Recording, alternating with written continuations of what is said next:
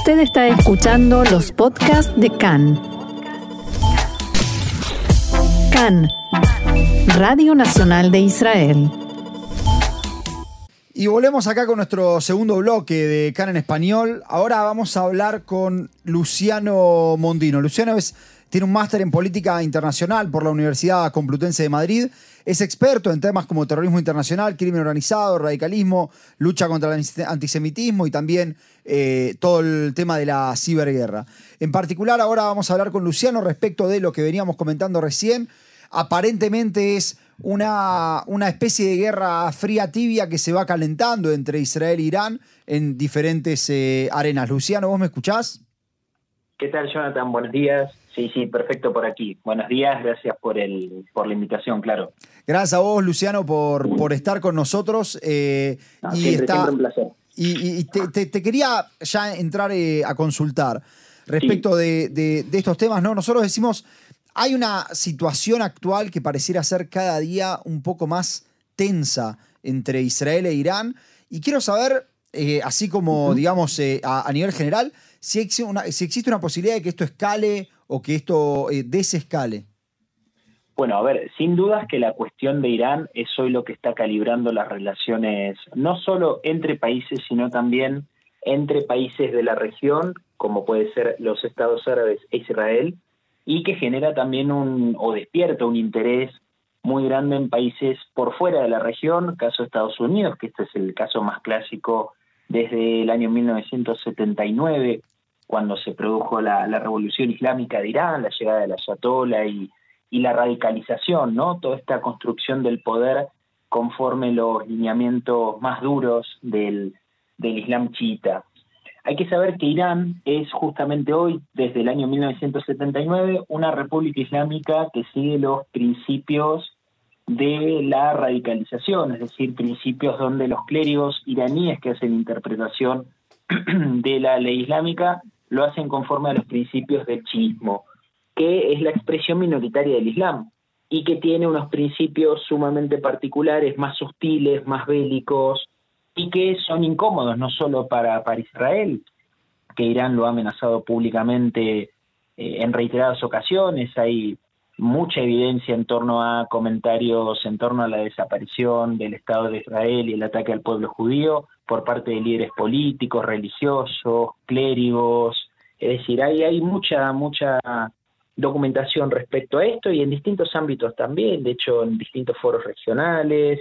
Me refiero, la situación entre Irán e Israel es claramente hostil desde el año 1979 y especialmente a lo largo de los años cuando Irán empieza a acceder a los, em, digamos, instrumentos que le permitirían acceder a los, a los armamentos, a los armamentos, sí, de destrucción masiva. Me refiero especialmente a la cuestión nuclear.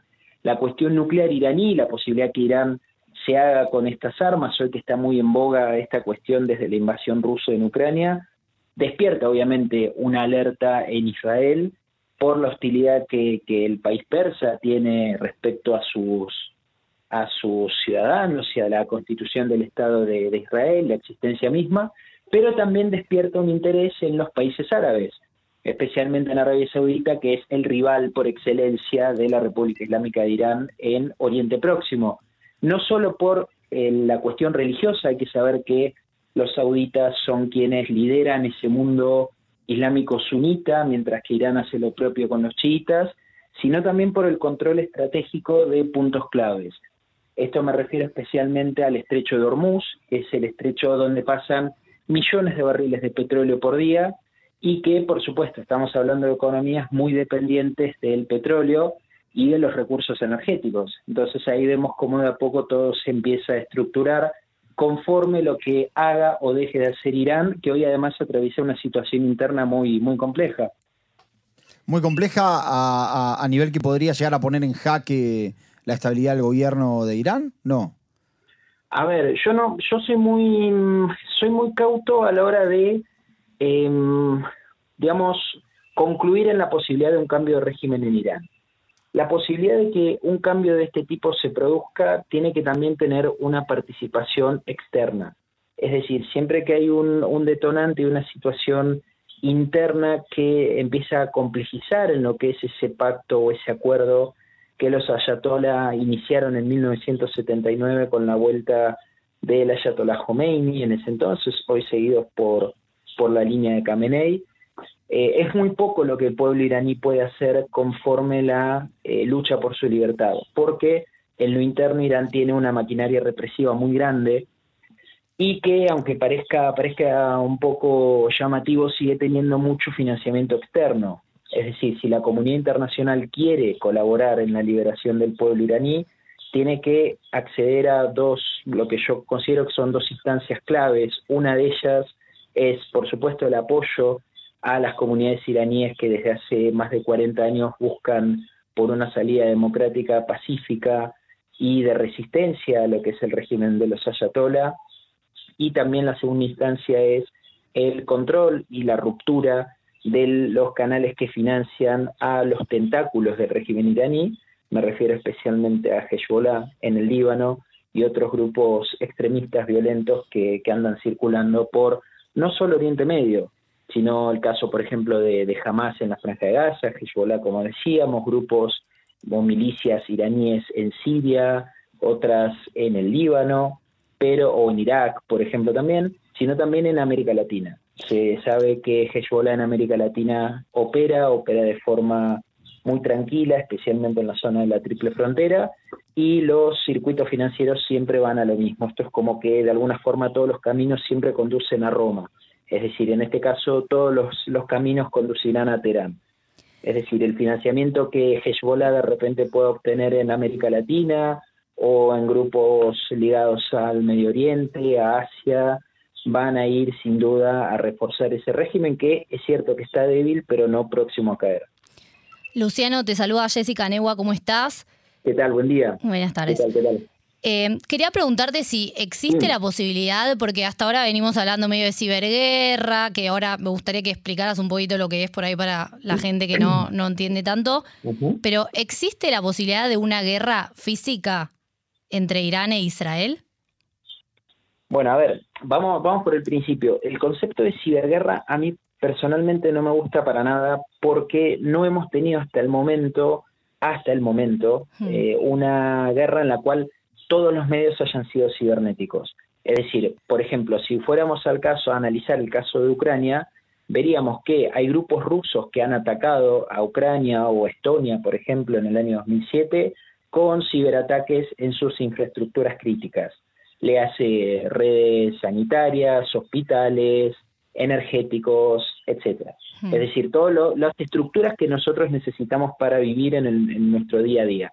Sabemos que vivimos en una era ya globalizada, hiperconectada, en la cual toda nuestra vida, desde que nos despertamos hasta que nos acostamos, pasa o por nuestros teléfonos celulares o una computadora, es decir, todo está conectado. Las historias clínicas, la seguridad, todo, todo pasa por la red.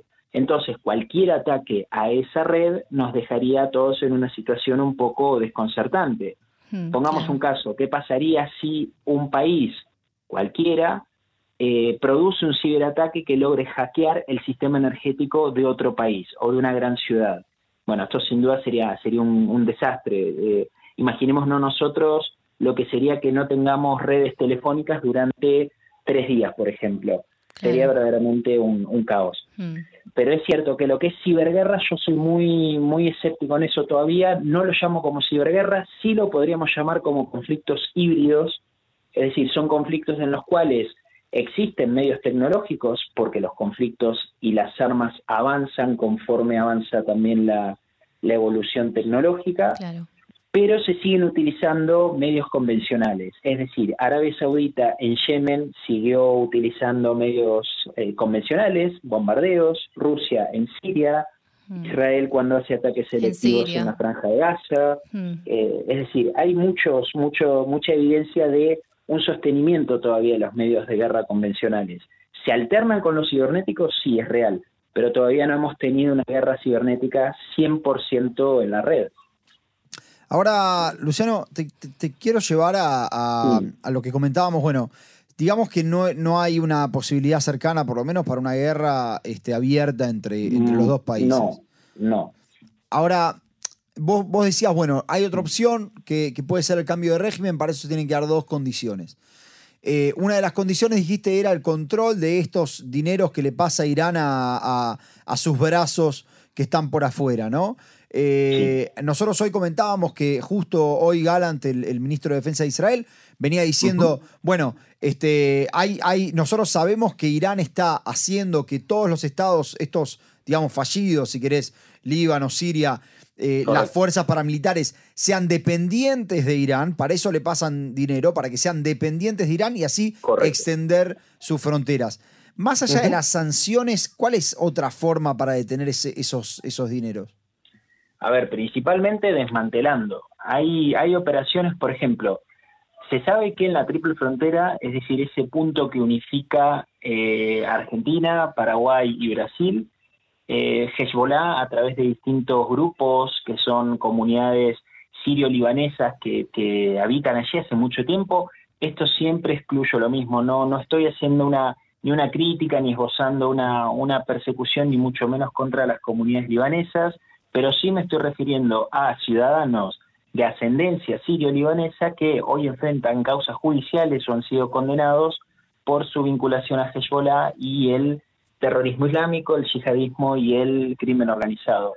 Pero lo cierto es que en, este punto de la triple frontera opera una suerte de zona gris, es decir, el terrorismo islámico funciona también un poco a la par en lo que es el crimen organizado, especialmente el, el narcotráfico. Cuando hablamos de crimen organizado en América Latina nos referimos casi en su totalidad al tráfico de drogas, el tráfico de armas, es decir, todos estos canales y flujos de dinero que de alguna forma revitalizan a este tipo de grupos que, que operan y que operan en, distintos países y en simultáneo. El caso de Hezbollah en América Latina es muy claro en este sentido, porque opera en esta zona gris y en donde ya no solo se eh, financia con las actividades más ligadas a ese terrorismo islámico, sino que también supone una utilización de los recursos financieros que eh, financieros ilícitos, por supuesto, que obtiene de el narcotráfico del crimen organizado. Lo mismo sucede entre Siria y el Líbano. Captagon es hoy una, una droga que se está circulando y que se trafica en distintas zonas de Oriente Medio y que se está llevando a la, a la conclusión, o se estaría llegando en principio, que estaría vinculado a grupos ligados y cercanos a Al-Assad, el, el presidente del régimen sirio, y por supuesto también a personalidades del Líbano. Entonces, quienes seguimos la, realidad de estos países sabemos que no podría haber ningún tipo de estructuración de este calibre si no es con el visto bueno de la República Islámica de Irán, especialmente a través de la, de la Guardia Revolucionaria y algunos otros grupos que son quienes exportan este financiamiento y esta estructuración de este tipo de, grupos. Y el, y el eh, GCPOA, el, el, famoso tratado con Irán que, que había empezado Obama eh, y que ahora, bueno, que lo, se fue Trump en el medio, ahora Biden decía que lo quería retomar. ¿Esto podría ayudar a que, a que, a que por lo menos ese desmantelamiento ocurra? Lo que hay que hacer es, primero, sostener a los países que estén decididos a enfrentar al financiamiento iraní en todas sus aristas. Y aquí hay algo que es muy claro. Por ejemplo, Brasil todavía no ha reconocido a Hezbollah como una organización terrorista, cosa que sí lo ha hecho Argentina y Paraguay en el año 2019. Entonces, esto a la práctica te lleva una, una dificultad, porque claro, eh, no es lo mismo para la legislación que opere Hezbollah en Brasil que en Argentina. Hay muchos acuerdos que distintos países legítimos y legalmente han llegado con la República Islámica de Irán en momentos en los cuales la administración de Obama era mucho más benevolente en su lectura. Hacia el año 2015 los países que conformaron el 5 más 1, es decir, países europeos, Estados Unidos e Irán, llegaron a esa conclusión de que era mejor incorporar a Irán a las reglas de la comunidad internacional porque se sospechaba o se creía en su benevolencia nuclear y que iba a dejar de lado el enriquecimiento de uranio. Cosa que a priori comenzó a hacer, pero que por supuesto mantuvo, mantuvo tanto el enriquecimiento de uranio clandestino como también la construcción de misiles nacionales y distintos armamentos de fabricación nacional, que eran lo que completaba todo este armamento que hacía los misiles balísticos, las ojivas nucleares y el enriquecimiento de uranio. Con esto quiero decir, el mundo muchas veces se dejó llevar por el, por, por el enriquecimiento uranio en Irán, especialmente en la planta de Natanz, pero no entendió que eso en realidad era la punta de lanza o la punta del iceberg que demostraba un sistema mucho más complejo, mucho más difícil de derribar. Entonces, claro que hay que avanzar con las, con las presiones internacionales. Parecería que esto empezaría ahora a tener un poco más de peso, especialmente desde que Irán se incorpora en la guerra de Europa, en, la invasión rusa en Ucrania, a través de los drones, en los cuales ataca objetivos civiles eh, ucranianos. Pero bueno, estamos en una fase muy, yo creería muy prematura, porque todavía los Estados Unidos siguen teniendo una agenda política, de política exterior, mucho más ligada a dos instancias, que es Ucrania, efectivamente desde febrero del 2022, el mar sur de, China, es decir, la cuestión del Indo-Pacífico, y podríamos agregar un tercero, que es lo que se va a desarrollar en los próximos años, que va a ser la puja por el Ártico. Entonces, Oriente Medio de principio empieza a estar un poco relegado en lo que es la agenda de los Estados Unidos, algo que viene ya en épocas de Obama. Sí, el pivot to Asia. Sí, exacto. Se mantuvo un poco con Trump y hoy con Biden sigue todavía la misma línea de, los demócratas del 2015, claro. Y a la vez tenemos eh, conflictos en Siria, Yemen y Uganda. ¿Cómo afectan esto a la tensión entre Irán e Israel? A ver, son, son conflictos de calibres distintos. El caso de Siria y Líbano es muy claro porque obviamente eh, son países que tienen una correlación directa a lo que hace el territorio israelí. Es decir, en Siria se sabe que operan grupos que son milicias iraquíes, en los cuales están al servicio no solo del régimen de Al-Assad, sino el régimen también de, Irán, que busca la, destrucción del Estado de Israel. Y esto, y esto es muy curioso también, porque mucha gente olvida que en la guerra siria, a partir del año 2011, 2012, se produjo una, incipiente modificación en la demografía siria, que sabemos que es un país de mayoría sunita, gobernado por una minoría chiita, y en el medio están los, los alawitas, que es una, una secta, una línea interna dentro de los, dentro de los musulmanes, que empezaron a ser aniquilados por los chiitas, es decir, por Siria y por Irán. Entonces, ¿cómo ha actuado Irán en Siria? Ha empezado a llevar desde hace unos años pobladores eh, chiitas empezaron a ganar terreno en la población sunita, modificando esto ya no solo la visión del Islam, porque ellos tienen una, una visión y una idea muy distinta de lo que hace a sus, a sus principios dogmáticos, sino también empezar a hacer un cambio demográfico que impactará seguramente en la sociedad siria en los próximos años. Entonces, todo esto repercute y repercute de forma mucho más eh, concisa respecto a lo que podría suceder en Sudán. Sudán sí es un caso distinto, Sudán es un caso de cómo la arabización y la islamización en un país eh, ubicado en una zona estratégica del continente africano ha tenido gran resistencia por parte de una población cristiana que ha sido islamizada y que está siendo todavía al día de hoy perseguida por grupos ligados al islamismo y que han adaptado toda la legislación de Sudán a los principios de la ley, la ley islámica de la Sharia, eh, actividad que fue encomendada a la hermandad musulmana a principios de los años 60, cuando este grupo estaba, estaba en auge. Eh, quiero, quiero saber lo, siguiente. Nosotros, bueno, vos comentabas, ¿no? Que el tema de eh, vos tenés la, gran guerra, digamos, que se está dando es entre sunitas y chiitas. Y los grandes exponentes, corregime si me equivoco, son Irán y Arabia Saudita. Sí, eh, ahora, nosotros durante mucho tiempo, digo nosotros por Israel, estábamos intentando normalizar, si querés, relaciones con Arabia Saudita, si bien se sabe que por abajo de la mesa existe cierta relación. Eh, de repente llega la noticia de que por intermedio de China, Irán y Arabia Saudita no solamente comienzan a tener nuevamente relaciones, sino que ahora hasta se invitan mutuamente a, los países. ¿Hasta dónde es eso una, una mala noticia para, para, Israel en el sentido de pensar en bueno, la seguridad de, la región y la posibilidad de un ataque, digamos, conjunto? a ver, políticamente tiene, tiene yo, creo que aquí habría o, caben hacer dos lecturas. La lectura política, claro que es adversa, en el sentido de que de repente Israel estaba mm, próximo, quizás en, vías eh, sólidas, a firmar una normalización con Arabia Saudita que era de alguna forma como ese punto final o ese, esa gran expectativa en el marco de los acuerdos de Abraham. Sin embargo, el posible acercamiento, que no es tampoco un gran acercamiento entre iraníes y saudíes, hace más a la segunda lectura que es la que, la que yo enfocaría, que es la cuestión económica de China particularmente. China sabe que el objetivo de su diplomacia no es bélica, a diferencia de Rusia, sino que está en búsqueda de una diplomacia mucho más pasiva, mucho más eh, de poder blando, me refiero a aspectos comerciales, culturales, es decir, los chinos buscarán siempre entrar a través de distintos lados, por canales mucho más diplomáticos y el comercio también. Y en este sentido, el comercio, especialmente la regulación de y el intercambio y la, y la transferencia de recursos energéticos, le hace el petróleo, es clave en su control tener una buena relación tanto con Irán como con Arabia Saudita.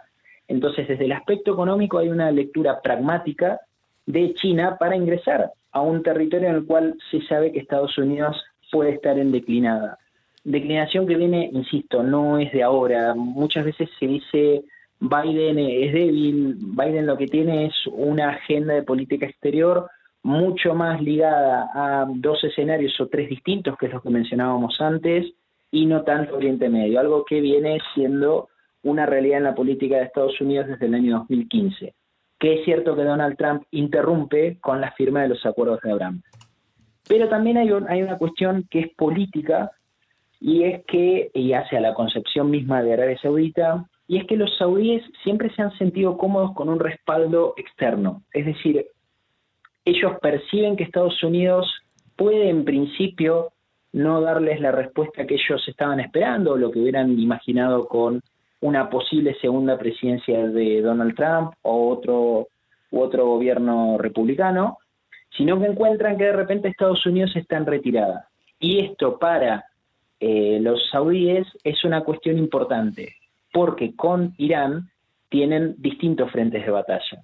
Uno de ellos es Yemen. Yemen es un escenario en el cual eh, los hutíes, que es una organización terrorista financiada y estructurada por, por Irán, se convierten en una seria amenaza, ya no solo para el reino saudita, que está muy próximo a los ataques de los hutíes a los intereses petroleros saudíes, especialmente instalaciones petroleras de Aramco, sino que también han atacado eh, activos de Emiratos Árabes en la zona y Bahrein, que están muy próximos realmente. Sin embargo, un poco a futuro también, ¿qué podría suceder con una posible relación entre Irán y Arabia Saudita? Yo no soy pesimista con esto, porque no creo que sea un verdadero acercamiento más que circunstancial entre Irán y Arabia Saudita, sino que la realidad acá es que todos los países árabes sunitas, le hace Emiratos Árabes Unidos, Bahrein, países de mayoría musulmana como el caso de Marruecos, que está en África, es decir, otros países que se han sumado y se seguirán sumando, el caso de Sudán, que se irán sumando a los acuerdos de Abraham, marcan esto, que tanto Israel como los estados sunitas tienen un enemigo en común, que es Irán, y que independientemente de las circunstancias de un mayor o menor acercamiento, seguirá siendo un peligro latente, siempre y cuando Irán también consiga la bomba, la bomba atómica, es decir, las armas nucleares, y con eso, por supuesto, alterar insisto, no solo a Israel, sino también a los, a los países árabes de, la zona. Y te hago la, última por... También Egipto y Turquía, sin dudas. Te, hago, te hago la última, Luciano, porque nos queda solo un minuto, pero quiero saber lo siguiente. Nosotros en, en, Yemen tenemos un conflicto que pareciera ser que, que, está llegando a ciertas charlas de negociaciones para terminarlo. ¿Eso podría abrir un nuevo frente para Israel justamente?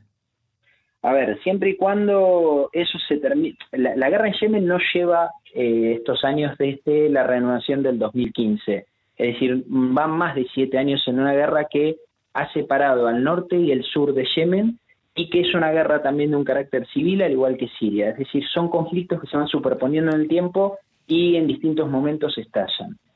La cuestión hoy de Israel yo creo que pasa más por un dilema de, seguridad en eh, lo que es Judía y Samaria, lo que es Cisjordania, se conoce como Cisjordania también, por el descontrol que hoy tiene la autoridad palestina.